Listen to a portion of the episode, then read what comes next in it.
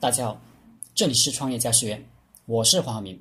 今天和大家聊的话题是爱因斯坦从低层次的人直接跳跃到最高层次的人。什么样的人是最高境界的人呢？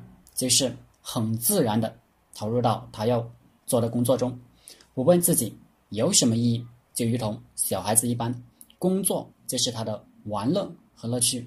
他会把一生的精力几乎全部投资在自己的领域。他的行为告诉你了，他的人生充满了意义。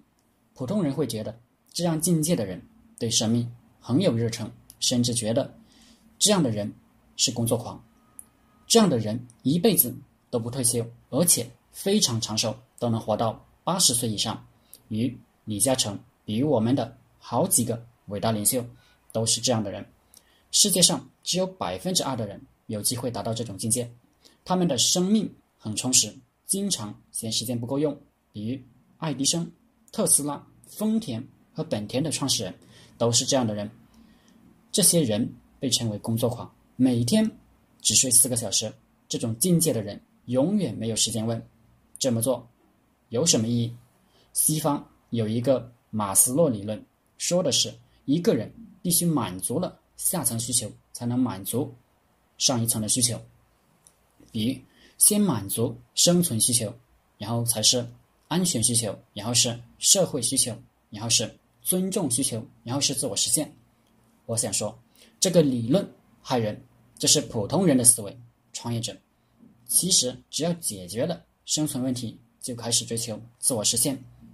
曾经有个人，他穷困潦倒，在一个专利机构里做了个简单的文职，领着微薄的薪水，住在。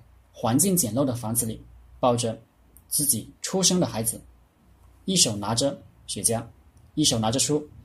他除了做着那仅仅能糊口的工作外，就是看书。看的书呢，还不是赚钱的书，但他就是一直沉迷其中，而且这种状态持续了很多年。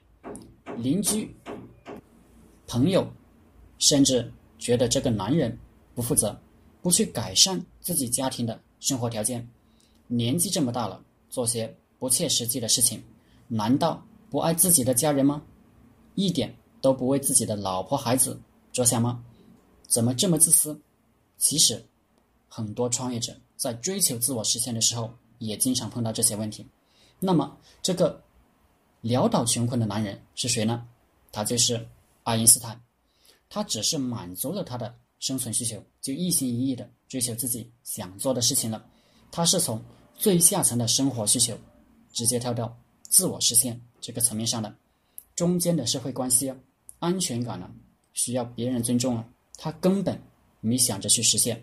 可是后来他发表了相对论，名声大噪，直接完成了自我实现。这些中间层的关社会关系有了，安全感也有了，物质也有了，别人也尊重他了，这就是爱因斯坦。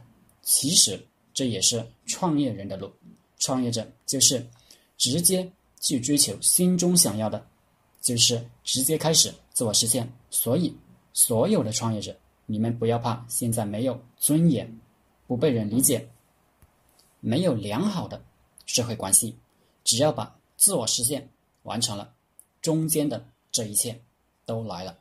好了，今天的课程就分享到这里，谢谢大家。大家可以加我的 QQ 微信幺零三二八二四三四二，祝大家发财。